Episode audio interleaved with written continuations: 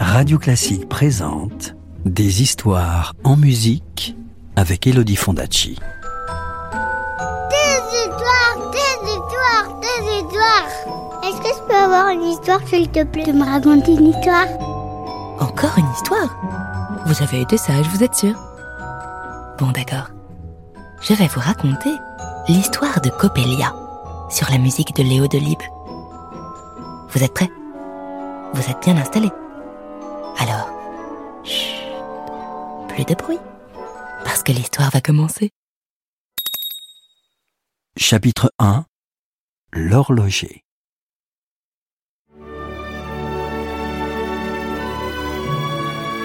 Il y avait autrefois par-delà les collines un petit ruisseau qu'enjambait un petit pont de bois. Le petit pont de bois menait à une petite route, et si l'on empruntait cette petite route, tu sais où on arrivait? On arrivait à un petit village pimpant, si joli et si pittoresque, qu'on aurait dit de loin un village de poupées.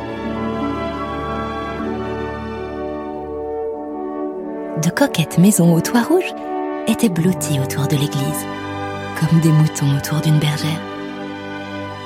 Et une foule d'échoppes alignaient sagement leurs enseignes le long des ruelles pavées.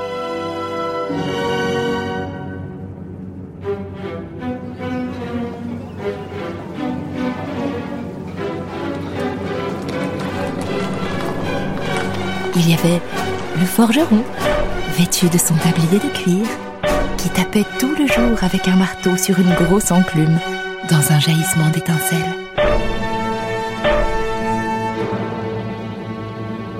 Il y avait le cordonnier qui réparait les souliers en un tour de main en sifflotant des airs d'opéra. Et le pharmacien avec ses épaisses lunettes qui empilait sur les étagères de sa boutique des élixirs et des pommades miraculeuses. Il y avait la marchande de fleurs qui vendait aussi des oiseaux dans des petites cages en osier. Et bien sûr, Monsieur Levin, le boulanger, le nez toujours blanc de farine, dont la boutique sentait bon le pain chaud et la brioche.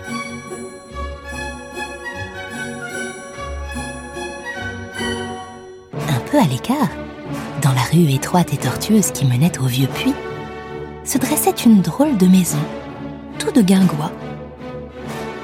Une maison à colombage très haute et très étroite, surmontée d'un toit d'ardoise.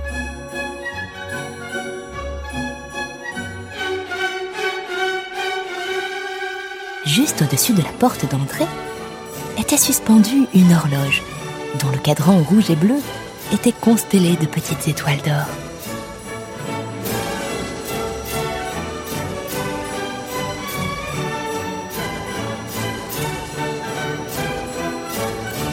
À chaque heure, quand la grande aiguille touchait le chiffre 12, on entendait un grincement. Et un petit automate coiffé d'un chapeau à plumes sortait de l'horloge, esquissait trois pas de danse et annonçait d'une voix aigrelette Il est 5 heures.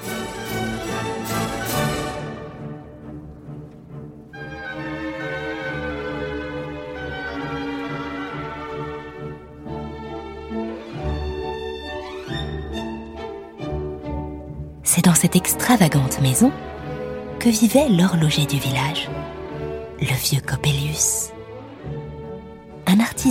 Si habile qu'on le connaissait dans tout le pays et même au-delà.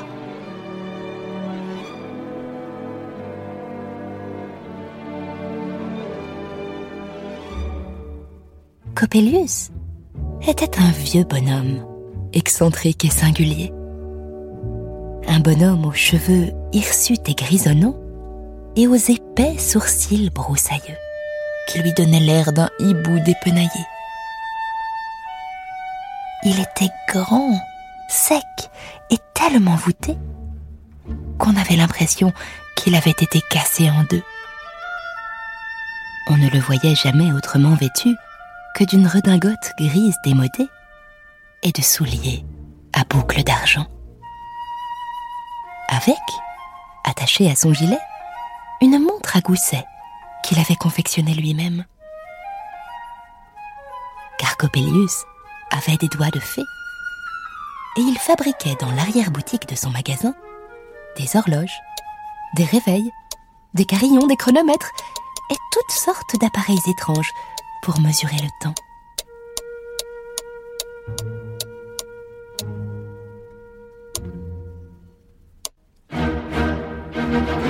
Son atelier était une sorte de capharnaüm où s'entassait tout un bric-à-brac étrange.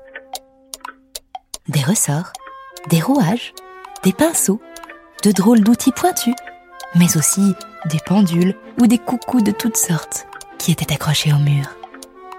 Et à chaque heure, tous ces appareils se mettaient à carillonner, à tintinabuler, à sonner et faisaient un infernal vacarme. Cet atelier était un endroit étonnant. Et pourtant, personne n'osait vraiment s'y aventurer. Car Coppelius faisait un peu peur. On le soupçonnait d'être un peu magicien. Car chaque jour, à la tombée du soir, il fermait sa porte à double tour et il s'enfermait dans son atelier. Si on tendait l'oreille, on entendait de drôles de bruits étouffés, des cliquetis bizarres, des bruits de scie, des bruits de marteau. La chandelle de Coppelius restait allumée toute la nuit.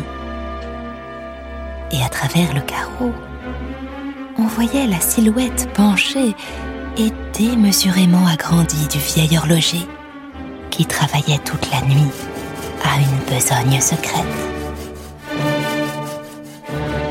mais personne ne savait ce qu'il fabriquait.